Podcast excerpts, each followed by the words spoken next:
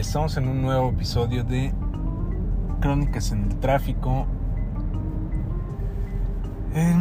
siendo las 8.40 de la noche, pues vamos a,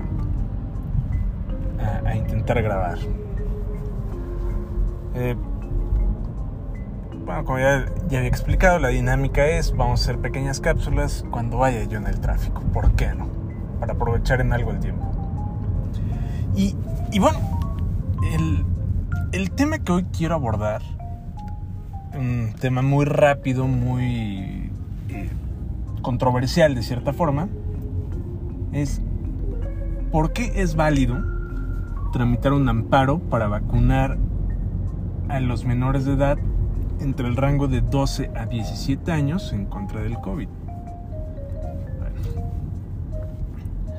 hay, que, hay que tomar en cuenta que hay mucha gente que pues, piensa que es incorrecto, de hecho, que es contrario al, al interés público el hecho de que se busque por medios legales vacunar a, a los menores. Ahora, ¿por qué es válido? Es válido porque al final de cuentas también ellos merecen cierto tipo de protección. Y si la vacuna de Pfizer BioNTech ya está aprobada para ese rango de edad, pues ¿por qué no ponerla? ¿No? ¿Por qué no aplicarla? En, en este camino de tramitar amparos, me he encontrado con razonamientos muy buenos de parte de los jueces de distrito. Sin embargo, hay uno que me llamó mucho la atención. El razonamiento del, juez tercero de distrito en Tlaxcala. El juez tercero de distrito en Tlaxcala, al igual que muchos jueces de distrito en Ciudad de México, negó la suspensión para, para la aplicación, ¿no? Se, hizo la misma solicitud que se ha hecho a todos los demás jueces de distrito de que, conceda la suspensión a efecto de que se aplique la, la vacuna. Todos los jueces han venido resolviendo en sentido favorable, otorgando la suspensión únicamente en mi experiencia y en los asuntos que he promovido, eh, este juez dijo que no. Sus razones palabras más, palabras menos, es que se atentaba contra el interés general, que un interés particular, que es el de los menores que quieren vacunarse, no puede, no puede estar por encima del interés general. Que un derecho, que es el de los menores, y el derecho a la salud no puede ser un derecho absoluto, sino que es un derecho que está acotado y que en, el, Programa Nacional de Vacunación están contemplados, entonces que tienen que esperar su turno, que nada justifica que se quieran adelantar a, a el momento cuando ya les toque. Y bueno, hace otra, otra serie de razonamientos que no están enfocados a lo, que se les solicitó. Se les solicitó protección al derecho a la salud. Ese fue el argumento principal este juez de distrito comenzó a, razonar sobre la educación y de cómo la educación puede ser a distancia, que no están obligados a regresar a las aulas y que por tal eso disminuye el riesgo de contagio. Sin embargo, eh, el regreso a clases no es un factor que yo haya hecho valer como punto inicial. El regreso a las aulas no fue un riesgo que yo hiciera valer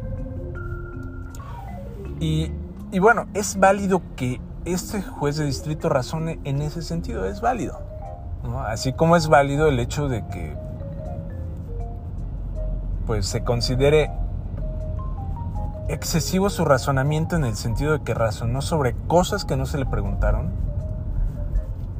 Y también es excesivo al momento de manifestar que los menores tenían un menor riesgo de contagio. Bueno, no podemos, no podemos eh, decir, ah, bueno, pero como tienen menor riesgo de contagio, pues que no se vacunen, ¿no? Al contrario, creo que entre, entre más amplia eh, sea el, la, la población que ya está vacunada, pues mayor protección va a existir para todos y, mejores condiciones, un menor riesgo eh, va a existir. Entonces, ¿es válido buscar el derecho, el, derecho a la salud? Sí, claro que es válido. Es válido ¿por porque es constitucional. Es válido reclamarlo vía amparo, es válido.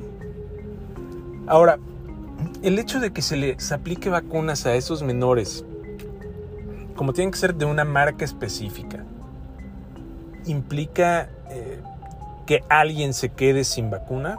Eh, ese también fue parte del razonamiento que hizo el juez de distrito. Que por qué se le iba a aplicar a alguien que no está en todavía en el programa nacional, dejando de aplicárselo a alguien más. Bueno, ahí entramos en, en una cuestión pues no sé si llamarle de mala planeación o de una mala política de vacunación. No, no quiero criticarlo de esa forma, simplemente, pues a ver, si tu Estado tienes que garantizar el derecho a la salud, bueno, pues entonces es muy válido que yo lo busque a través de los medios legales a mi alcance. No, no porque me digas, ah, bueno, es que, o sea, sí tienes derecho, pero todavía no a ver, ¿cómo priorizas o cómo dices, ah, bueno, la salud de alguien es más importante que la salud de otra persona? Eh, llegamos a ese punto. A ver, la salud no puede decirse, ah, bueno, tu salud es más importante que la de tu vecino. Pues no. O tú, como eres menor de edad, pues tu salud es menos importante que la de una persona que ya cumplió la mayoría de edad tampoco, o sea, no es válido ese tipo de argumentación. Entonces, si encontramos ahí una falla y encontramos una forma de hacer válido un derecho a través del juicio de amparo, pues tenemos que ejercerlo. Al final de cuentas de eso se trata, de, ejercer los derechos, de buscar los mecanismos legales de ok, pues no me lo estás garantizando, me lo tienes que garantizar, pero no lo estás garantizando, bueno, pues entonces vamos a buscar los mecanismos para que lo garantices realmente. Porque es muy válido obligar al Estado, es muy válido obligar al Estado a que cumpla con la parte de la obligación que le corresponde de conformidad con la Constitución. Es muy válido obligar al Estado a que cumpla con lo que se estableció en los tratados internacionales. Y es muy válido que un menor de edad busque que se le garantice el derecho a la salud. Entonces, vamos a seguir tramitando amparos, vamos a seguir buscando que el, que el derecho a la salud como tal sea efectivo, se ejerza y el Estado cumpla su parte. Vamos a seguir haciéndolo porque solo así podemos mejorar la condición de vida de muchas personas. Y no solamente va a ser ahorita amparos para lograr la vacunación contra el COVID, no. Vamos a realmente establecer una estrategia de amparos para garantizar el acceso a la salud. ¿Y qué va de la mano de eso? Pues va a ir de la mano también la responsabilidad patrimonial del Estado.